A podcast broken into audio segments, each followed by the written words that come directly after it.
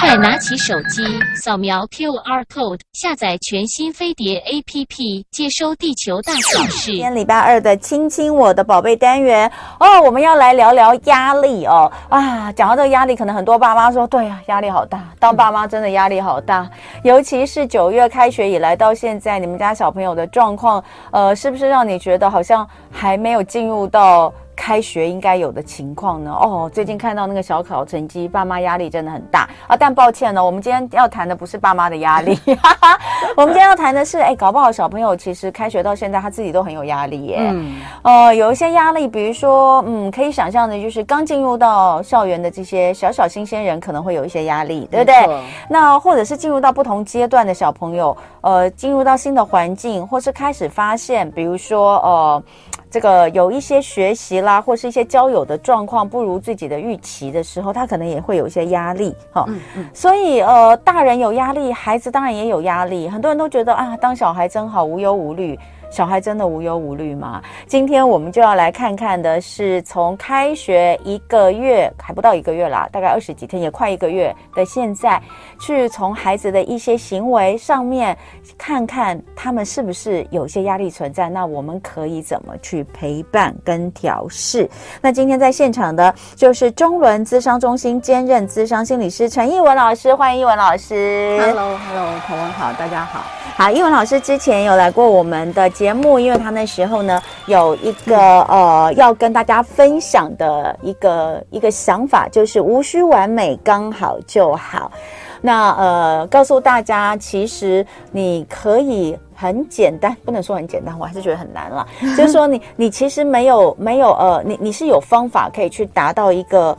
呃，好的亲子关系的改善，是、哦、那时候讲的就是运用焦点解决法，对不对？SFBT、嗯、来呃，让你用二十一天看到亲子关系的改变。上次我们在聊这个，那今天其实我们要聊的东西跟书里面写的也是呃，里面也有写到的，嗯，就是有关于孩子的压力哦。是那呃，不晓得大家有没有尝试我们上次说的这个 SFBT，还是已经忘光光？我个人觉得忘光光的几率蛮大的，老师。帮我们复习一下哈，就是说，呃，这个呃，就是 SFBT，你那时候跟大家分享的部分，然后还有最近你可能也有碰到很多的家长哈，嗯、那有没有跟你分享说，哦，他们看了书之后啊，也有从照着这个书里面的想要去做，然后他们的成效如何？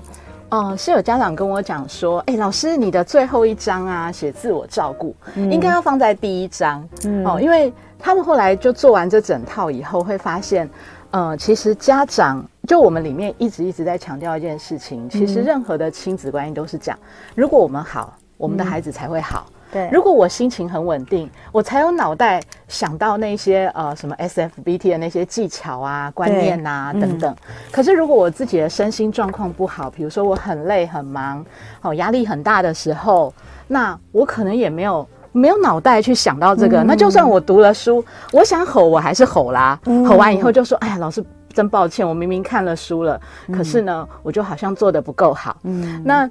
所以他们就说：“哎，老师，其实自我照顾这件事情很重要，父母的自我减压很重要。”嗯，对对对，然后会有这样的心得，然后也会说：“哎，老师，我没有每天都做，真的，嗯，因为我就是他们会很谦虚说他资质努钝，嗯，然后我就问他他怎么做，他就说：那我就好把一个，比如说第一天我就重复做一个礼拜，嗯，然后做到自己熟，再进到下一天。嗯”他说这样反而效果很好。嗯，嗯，那我就觉得其实看书这件事情啊，每一个人他呃适合的方法不一样，嗯，然后成效也不一样，嗯，所以如果能找到适合他的方法，然后但重点是什么？重点是行动，嗯嗯，对，你有开始行动的时候，你就会发现，其实光光呃，你不要预设立场去听孩子说话，你能够聆听孩子到底在说什么，这就非常有帮助。然后这跟我们今天要谈的主题。也非常非常的一致，嗯，好，就是说有一些方法是可以用的，然后那些方法并不难，嗯，可是重点是我要能够去用，嗯嗯，好，那呃，老师你在学校一定有看过很多有压力的孩子嘛？哦，那呃，我刚刚讲，其实不同的年龄，他他有压力，应该这样讲，不同的年龄，第一个对他们来说，呃，压力的、嗯、呃种类不太一样，是那遇到压力可能会有的反应不太一样，对对不对？对那呃，当然处理的方式也不一样。嗯，所以我们大概可以怎么分？嗯、比如说学龄前的，嗯、或者是这个小学生、中学生。嗯、当然，中学生我们知道那个进入到青春期，那是一个火山爆发期，行走的火山。是是，我们就上次有说。对，行走的火山的这个状态之下，嗯、其实对我们来说就是呃，就就就是要讨论的议题就更多。我们就看小学生跟呃学龄前的孩子，他们都有压力吗？啊、哦，对，童文问的这个问题非常好，就是说。嗯很多人以为学龄前没有压力，对。但我有一次去帮中大班的小孩做压力的管理，嗯、因为，呃，这样子，幼儿啊，他有压力的时候，他是不会表达的，嗯，因为他不知道这个叫做压力的感觉，嗯。可是像我早上要来之前呢、啊，我就一直在想怎么办怎么办，因为我为了要做早餐给我儿子吃，嗯，我就比较晚出门。那我本来想要搭捷运的，就来不及了。我那时候就是处在一个，如果我搭捷运就会刚刚好。甚至可能会 delay 一点点，嗯、然后，然后就整个心情都会很赶，我就会知道说，嗯、哦，交通这件事情给我很大压力，嗯，所以最后我就很快的想。那我为了要让自己身心比较舒畅的来上今天的早上的那个访谈，嗯、那我就选择搭计程车。嗯，可是那是因为我们的年纪还有经验，嗯、还有我有很多的察觉。嗯，可是幼儿没有这个经验，因为他们才生出来没有几年，对吧？嗯、三四年。嗯，所以幼儿通常会有压力的反应，嗯，是生气。你会发现小孩忽然变得很暴躁，嗯，对，很容易生气，嗯，然后讲不通。讲不通，其实也是幼儿的一个一一一个某一些状况。嗯、可是你会发现，如果孩子的情绪变化比较大的时候，嗯、那么可能他有一些压力，他没讲。嗯，对，我曾经去跟幼儿园的孩子就是讨论过让他生气的事。嗯，然后跟他们玩一个撕纸的游戏。嗯，就每个人一边撕一边说：“我好生气呀、啊！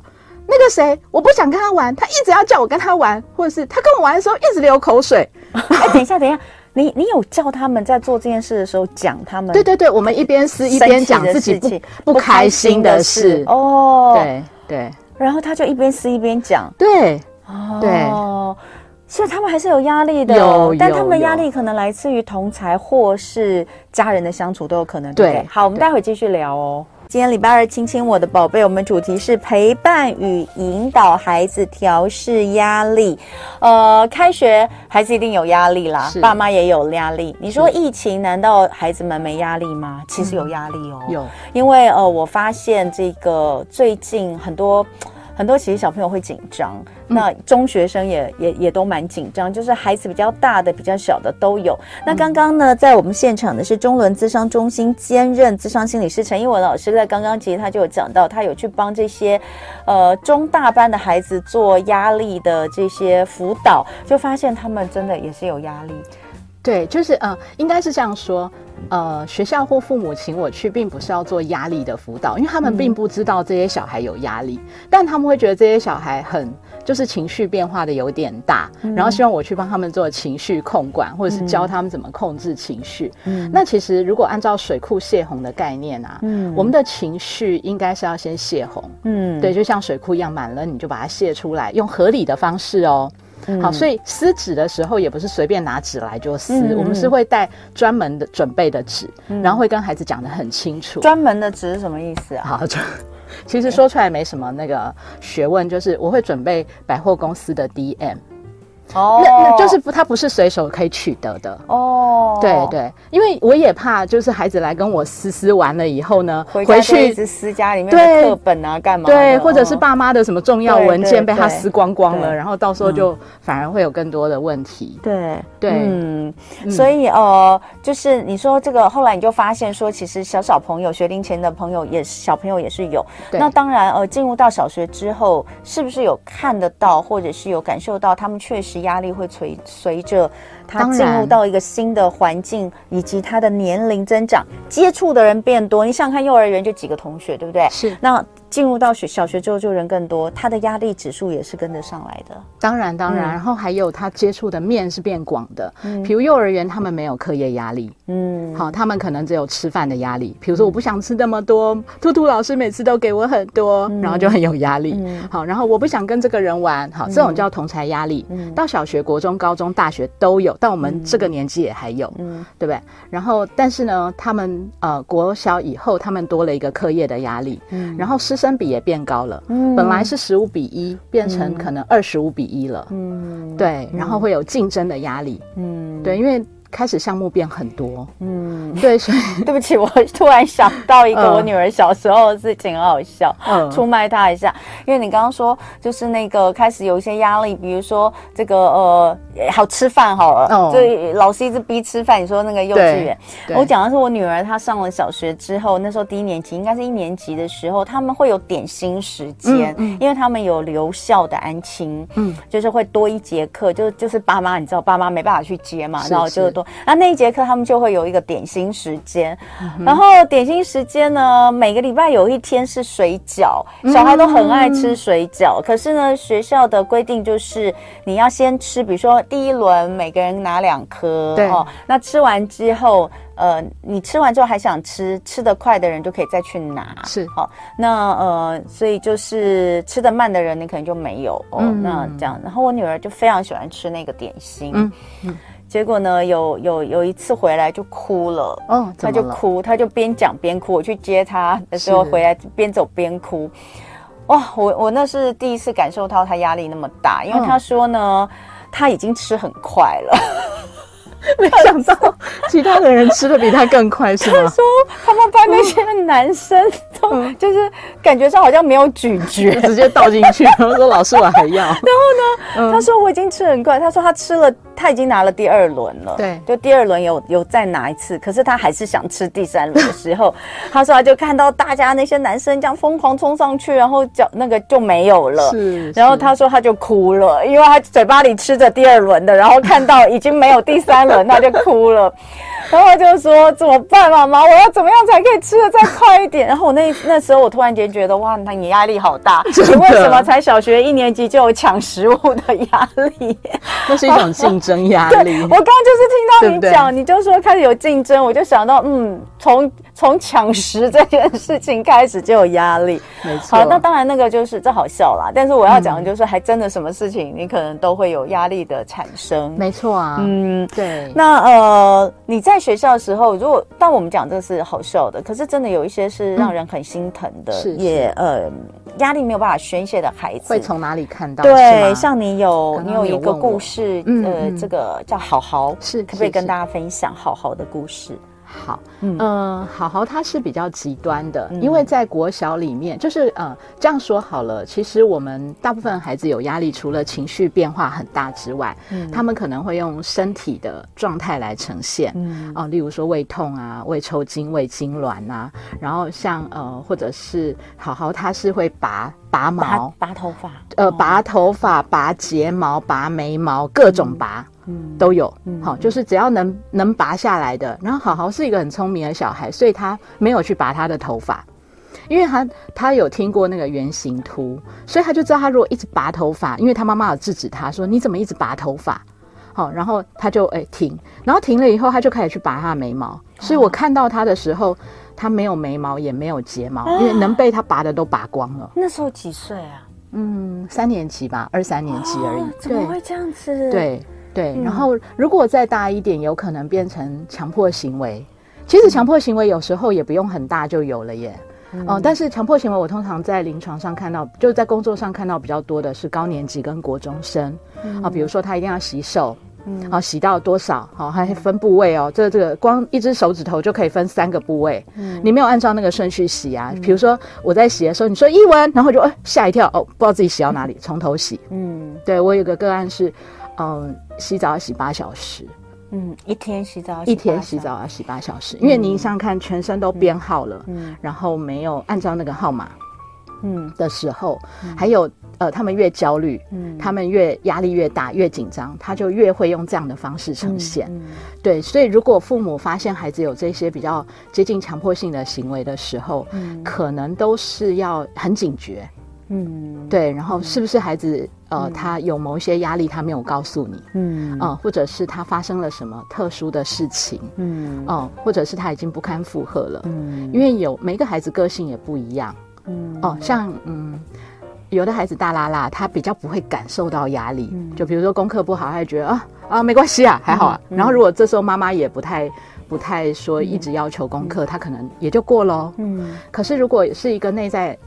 就是要求很高的孩子，嗯、就算妈妈不要求，他也还是会很觉得压力很大，嗯，因为他自己会要求他自己，嗯，所以其实像压力这件事情，他很难用一个状态去说明，嗯、然后每一个人遇到的状况都不太一样，嗯、这也跟着每一个人的呃，就是先天的他自己的内在特质，嗯、跟他遇到的外在环境做交叉，嗯，好做互动，然后有就是有产生一些不同的效应。嗯，对对，确实是这样哦。因为、嗯、呃，可能会有很多人觉得说，哎呀，哪有哪有孩子会天生就是觉得一定要要求自己，觉得功课一定要维持在什么样的状况，是，是就是呃，会觉得这些都是爸爸妈妈的这个。这个托词，也就是说呢，都是你们要求他，你们一定是先要求他，让他就觉得说我一定要这个维持在哪里，嗯、呃，才会让他有接下来的这些对自我的要求。可是我后来想想，其实真的真的没有，因为婴儿本来生出来他就有不同的先天气质，对、所以老师才会说，这个压力来源可以分成两种面向，嗯、一种是外在的压力，像是我们刚刚讲到的课业啦，或是亲子关系啦，或者是跟同学之间的人际关系，那外在的。环境有一些，有些确实，比如说他，他他在的一些环境，或者是老师特别要求，嗯、然后或者是，嗯、其实里面还有一个没有讲到的是父母的关系，嗯，父母关系，对，对对对，因为父母的关系，呃，父母又分哦，他自己的那个夫妻的关系跟那个呃，父母跟孩子直接的亲子关系，都会造成孩子的外在压力。嗯，对不对？比方我有另外一个孩子，嗯、他就是父母长期就是，呃，会没有到家暴，可是就是可能常常在吵架。嗯，那孩子就在一种很不稳定的状况下，他常常会觉得很惊慌。对，对你想想看哦，我们遇到冲突的时候，我们就很容易决定我们的杏仁核会决定我们要战或逃，或者是被冷冻，就是哎，忽然停下来，不知道该怎么办。那他他每天都看他父母这样吵架，而且他父母就是一言不合就开骂的那种，嗯，然后呢，或者是半夜被父母的吵架声吵醒，嗯，那种都也会让孩子的压力变得很大，嗯，对对对，嗯、然后让他，然后这种又更难，嗯，因为他很难去跟别人讲说，昨天晚上我被吵醒，嗯。那你看，我们通常会说，昨天晚上我被吵醒，因为地震。嗯、哦，讲起来很合理。哎、嗯，你也是哦，你也是，你也是，哈、嗯，就得到一种普通感，其实压力就会变小。嗯，对。可是呢，如果说我说，哎，昨天啊、呃，我被吵醒，因为我爸妈吵架。结果你说啊，怎么会这样？然后另外一个人说啊，好可怜哦。然后另外一个人说，哦。哎，你爸妈怎么怎么这么什么怎么怎么样？没有，通常现在小孩都会说：“哎，你爸妈是要离婚了吗？” 现在小孩都会直接这样讲了。小孩他们对于这个大人的世界，感觉好像都很了解这样子。是，那这些话其实就会给他带来压力，所以他会不想讲。对不对？他不会想跟人家去讲这些事情，而且其实每个孩子的心里面都还是非常非常希望跟期待自己的父母是和乐的，嗯，好是好的，嗯，所以其实那有一种好像先天的有一点忌讳，就是我不太想要去跟别人主动谈这些事，嗯，对，这个是外在压力的部分。另外呢，内在压力部分，就像我们刚刚说的，他可能先天的。特质对，或者我们说每个孩子的气质都不一样，有些孩子可能真的就是比较大啦啦，是，他就是不会放在心上，没错。那有一些他可能思虑就比较多，比较敏感，心思比较细腻的。对，那还有就是跟情绪的波动。那另外还有个我觉得蛮重要是表达，没错没错，嗯，嗯，有一些孩子他不太习惯表达，嗯，或者是他的呃外在环境不容许他表达，嗯，哦，比如说我说。呃，假设你是我妈妈，然后我跟你讲说，妈妈妈妈，我今天在学校很不开心，然后妈妈就说，有什么好不开心的？小朋友有什么好不开心？其实好像听起来我们是在对话，嗯，其实你是在告诉我，我不应该讲这件事。嗯，对。嗯、那如果是这样子的时候，其实孩子就学会说，哦，那我下次不要跟妈妈讲。嗯，那其实小孩最原始的就是父母啊。嗯，对不对？最原始能表达就是他主要照顾者。嗯，那如果在家庭里面都没有办法安心表达，嗯、你能期待他去学校好好表达吗？嗯，好，可能就很难嘛。那这就跟我刚刚说的嘛，我刚刚就在跟老师说，今天早上呢，一早我朋友就好朋友就发了传了一个这个文章给我看。嗯、那因为我那时候在开车，我没有办法看全部看完。但是他那个标题就写说：“你家孩子废话太多吗？恭喜你，他一定很快乐哦。”就是说，多跟孩子说些废话吧，就是你给孩子最好的陪伴，也是拉近亲子关系的实用技巧哦。那还说呢，有一些心理研究显示，如果一个人百分之九十以上都是废话，那这个人一定很快乐。如果这个人的废话不足百分之五十，那他可能过得不太开心。因为老师说，最后的这个数据他可能要去查一下。不过前面这个我觉得还没有道理的。其实是这样子，你用呃用用那个沟通来看，或者是用表达来看好了。废话表示什么？废话表示我不用我不用什么事情都慎密的思考。那我跟我的父母可以很自在的聊天，嗯，呃，我也不会被讲大道理，或是被批评，或者是被骂、被修理，哈、嗯，或或者是被建议，嗯，好，那那个我们就统称为就乱聊天跟废话。废话。所以你想想看，如果今天你的孩子可以跟你常常都在那边讲废话的话，他一定很快乐，就是。父母不会预设立场跟孩子说话，嗯、不会想要说教，嗯，然后能够聆听孩子，嗯，那这样的孩子是不是真的很快乐？对啊，如果今天你儿子跟你讲一些废话，然后你就跟他说，你可以说一些有建设性的话吗？是啊，那那真的还蛮不快乐。就跟以前这个周木之老师有跟我们说过，他就说拉近这个夫妻关系，其实有一个中西也很重要，就是要会说乐色话。他的乐色话指的其实也就是诸如废话之类的这种话，是没有意义的话。是。对，真的，真的，这个好像呃，把它用在任何的关系之间也都是一样的哦。嗯、所以，嗯、那呃，如果是这样的话，身为父母要如何处理孩子的压力，恐怕要先来看看父母亲自己是怎么想的。所以，要改变父母亲的思维，还有孩子的相处方式。嗯、那呃，老师跟我们说了三点，分别是第一个，有正确做父母的心态。很多人说什么叫正确做父母？嗯。第二个是你要了解孩子的发展啊、哦，这个发展指的是不同的阶段吗？或是不同的特质等等，对不对？对对对、嗯。然后第三个是正向眼光的处理，好、所以这三点来说，哪一个最重要？因为我们现在马上等一下要进广告，所以先讲，你觉得哪一个最重要？我觉得应该，或是哪个最难？哪个最难？就正确做父母的心态啊，是最难的吗？真的，嗯。好，我们等一下哦，在这个广告之后，还有新闻之后回来继续聊。但我们直播会继续，欢迎大家来分享哦。今天礼拜二，亲亲我的宝贝，在现场的是中仑咨商中心兼任咨商心理师陈艺文老师，来跟我们聊聊有关于孩子的压力，我们如何陪伴，如何引导。那刚刚呢，呃，在广告前我们有讲到，就是。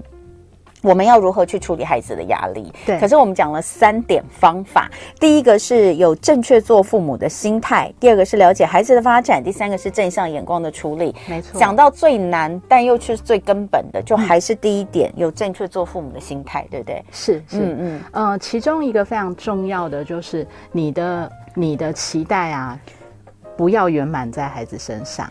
要圆满在自己身上。你你说的这个期待是指对什么的期待？嗯，任何的择偶啊、课业啊，嗯嗯、好，然后呃，比如说人际啊，嗯、我觉得父母有各式各样的期待嘛。嗯、然后我们很容易就是把我们自己的最最简单的，在台湾的父母或者是两岸的父母看最多的就是对课业的期待。嗯，所以我现在每次都会跟那些家长讲说，如果你很想要让你的孩子念台大。嗯，那么你应该要自己先去念台大，真的啊！无论是念台大补习班，或者是念真的去考台大，或者是念台大的 EMBA，好，这些都是方法。嗯，可是你不要一直督促你的孩子去念台大这件事情。嗯，哦，或者是呃，以前我呃，我我嫁了一个老公，然后我觉得说我的老公这里不好，那里不好，所以我觉得你的另外一半应该要是这样或那样。这个也是把自己的期待圆满在孩子身上。哦。那如果呢，我们都跟那个女儿说，嗯、你将来最好不要结婚，这也是一种把自己的是是放在她身上。好哦，那我们尽量不要再这样了。对，就是妈妈觉得，哎、欸，婚姻是很大的修炼场。嗯、那妈妈觉得，呃，你可以自己选择。好，但是如果给我再来一次，也许我不会考虑结婚。我觉得这样的说法可能比哎，彭文呐，我跟你讲，婚姻真的不好，你以后不要结婚。哎，多少女儿听过妈妈这句话，是不是这样说？嗯，好，所以呃，不要不要去把自己的期，应该是说不要不要把自己的期待。不要不要去投射一些自己的期待在孩子身上，对不对？是，所以就是让孩子这个东西，我想大家应该都知道啦。只是你有哪一些做法，嗯、可能是你在无意间就这么做了。呃，嗯、刚刚我们举了一些例子，或许是这样。但是我们对孩子总是有期待，比如说我期待你有点秩序啊，我期待你可以那个、嗯、这个不要这么乱呐、啊，嗯、我期待你可以对自我负责一点啊。这些东西并不是我们这个可能不是期待，嗯，哦，这个是我们的教养。呃，就是讲到那个第一个做父母的正确心态，除了不要圆满自己的期待在孩子身上，另外一个我们在跟孩子在一起的时候，其实爱跟管教是要并重的。嗯，呃，你说不要呃房间不要这么乱啊，这件事情其实是从小的时候，我们可能就要要求他房间要有秩序。嗯，但 however 我们的孩子都是不越长会越没有秩序。嗯，那天我我也是看了我儿子的房间，我就说。你楼梯，因为他的床是从这边架高，然后大概有四层楼梯，嗯嗯、每一层楼梯都放满了东西。那他要怎么上去啊？重点就是他还都能上去，还能下来。所以我那天就给他最后通牒，因为他本来有，就是呃，大概上上礼拜的时候，我就跟他说，嗯、你下个礼拜要去台中，嗯，所以呢，如果你不收完的话，嗯、我没有办法让你去台中。嗯，他就说，哦，我会收啦，我有空。然后我就看着他，跟他说，嗯、已经一年了。嗯，你上次这样跟我说的这个话，嗯、这一年我经常听到，但你始终都没有收，嗯、所以我就给他一个 deadline，嗯，哦，界限就是、嗯、呃什么时候你要把它做完，嗯，这样子。嗯、那我也不会很凶狠的说，如果你怎么样，我就怎么样。嗯、好，这种是威胁式的说法。嗯、我们在做那个执行规则的时候是很清晰的，嗯、不用不用不用有负面情绪的。嗯，那就是有就有，没有就没有。嘛，嗯、然后所以当天晚上，嗯，我儿子的楼梯就呈现了，就是我从来很、嗯、这一年都没有看到的干净，嗯、他收的整整齐齐的，嗯，对。对，但是很多的家长可能会觉得，那至少你儿子还会听啊，嗯，哦，我们跟小孩讲，他根本就听都不会听哦，那、嗯、通常这个。就是可能还是要要回到回到源源源头啦，嗯嗯、还是要回到源头。那呃，最让人觉得绝望的就是每一次啊，如果这样讲，大家就会觉得，那我现在是不是已经来不及了？哦、来不及去做一些处理。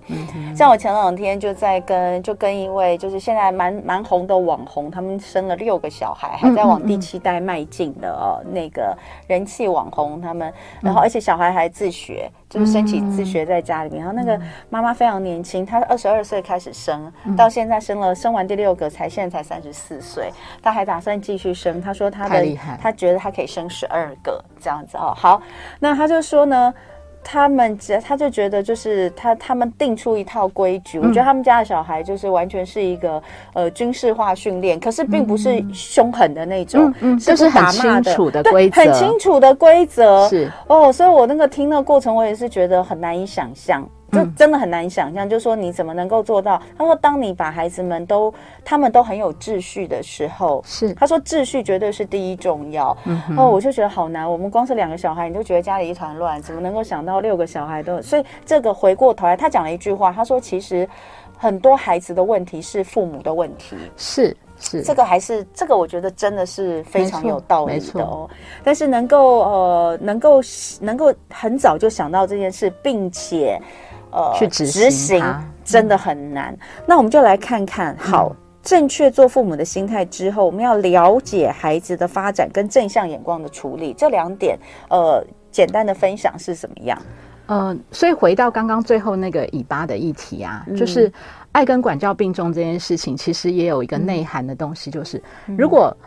如果我父母我可以都做到的时候，嗯、我自己本来就比较有说服力，嗯，去带着孩子做这些东西。嗯，那如果连我自己都做不到，我一天到晚自己都划手机，然后我一直在骂孩子，你怎么一直在划手机的时候，嗯、那么其实你你的教养是没有说服力的。嗯，我我其实咨询非常多的父母，我觉得问题跟困难哦，不是太晚，嗯、而是父母自己不想改变。嗯，所以我觉得这一点大家要重新思考，就是我我是不是够想要。去改变我的孩子，所以我是不是够想要改变我自己现在的生活？嗯、一定会造成干扰。嗯，对，好，所以这个是我刚刚补充的。嗯，好，那了解孩子的发展这件事情啊，其实就牵涉到每一个阶段的孩子他需要的东西。嗯、我很简单的用用两类来分，越小的孩子，你就要给他越多的肢体接触，嗯、抱啊，哈、嗯，很多的抱抱，很多的亲亲，很多的肢体语言，嗯、很多的陪伴。嗯。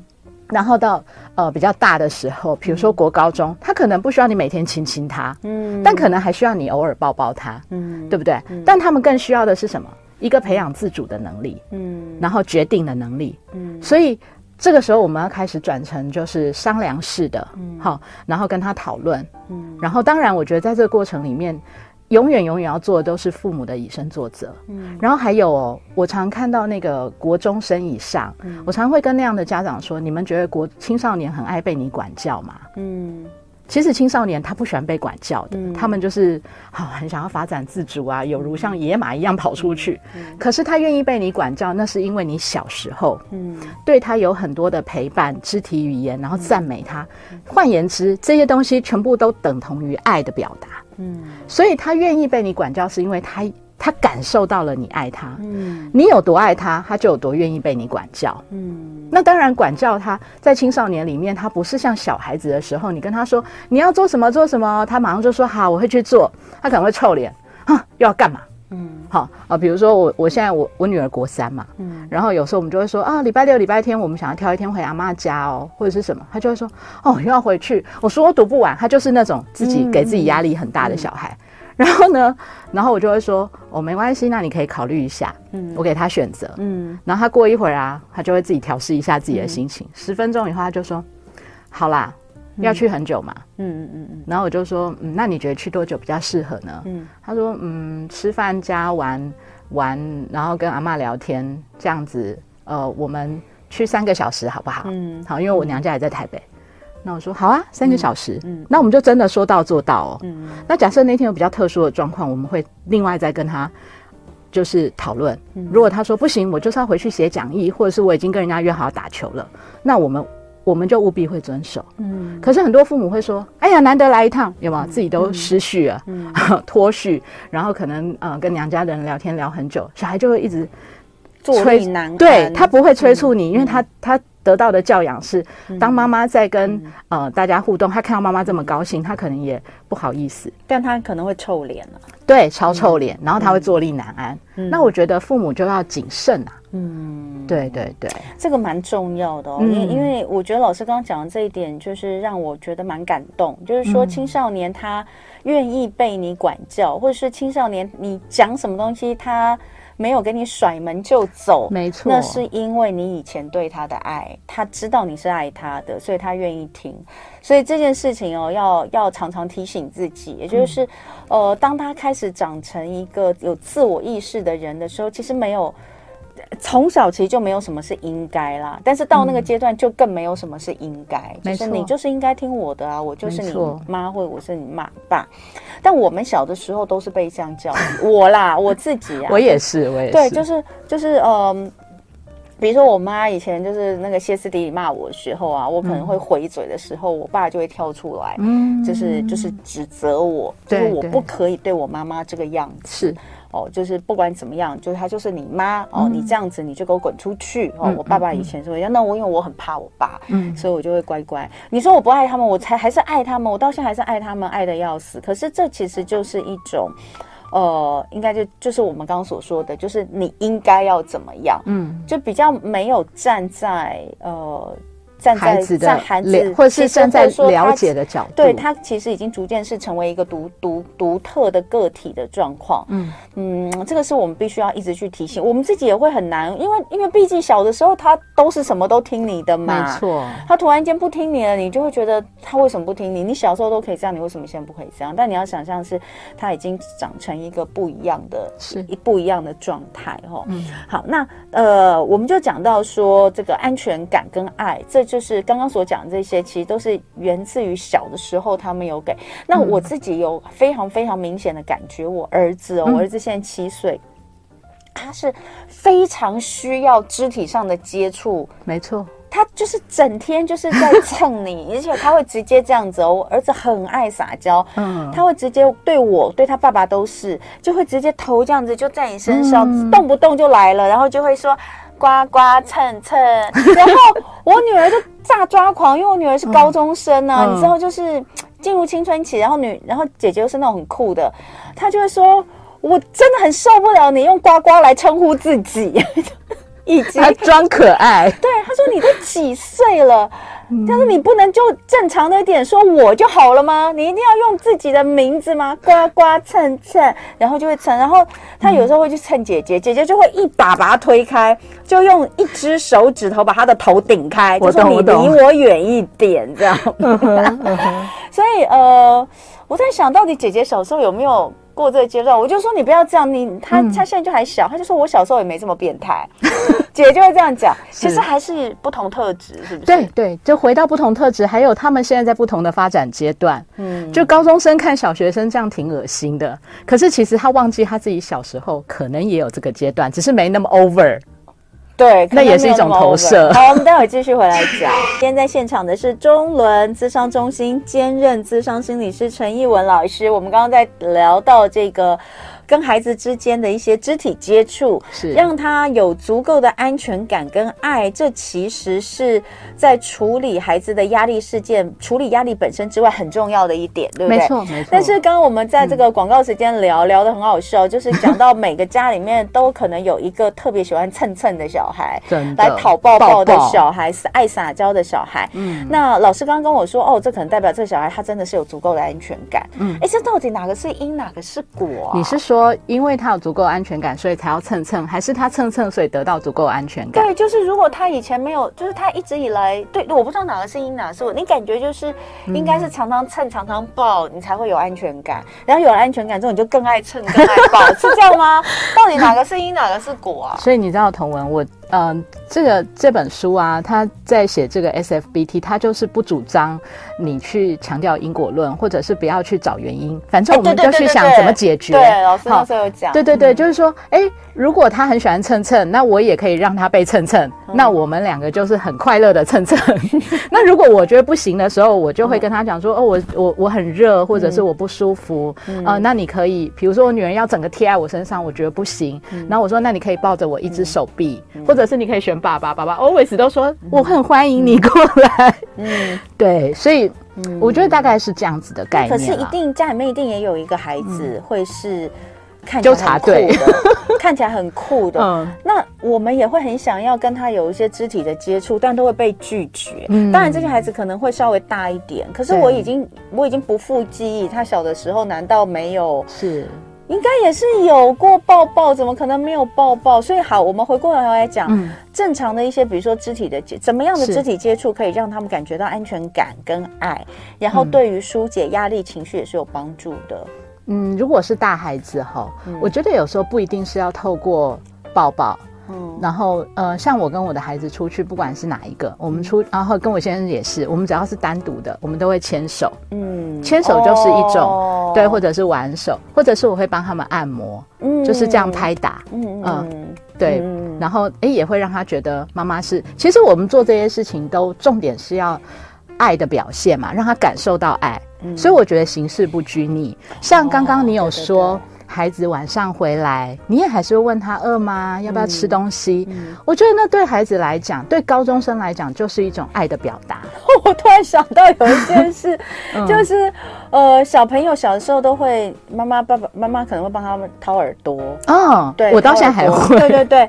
然后我就记得我在帮我儿子掏耳朵的时候，我女儿就经过就说我也要。嗯。然后我就说你耳洞那么大，自己挖就好了，为什么要我挖？嗯。就我整个老花眼的很严重啊，要帮他们挖耳朵。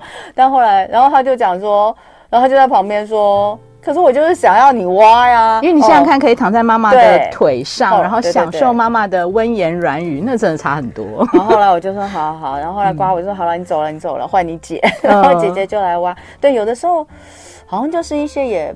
不是什么很重要的小事，对不对？对对对，就是有一些肢体的接触，嗯、然后还有老师有特别强调，专注的倾听孩子说话，其实有个很重要的是眼神的接触，对不对？嗯嗯嗯，就是呃，嗯、我们有五个条件嘛，S E L O R，对，S 是什么？S 就是位置的相当，比如说你坐着，我也坐着，嗯，那其实他们都是为了要眼神的平视。哦，对，E 就是 eye contact。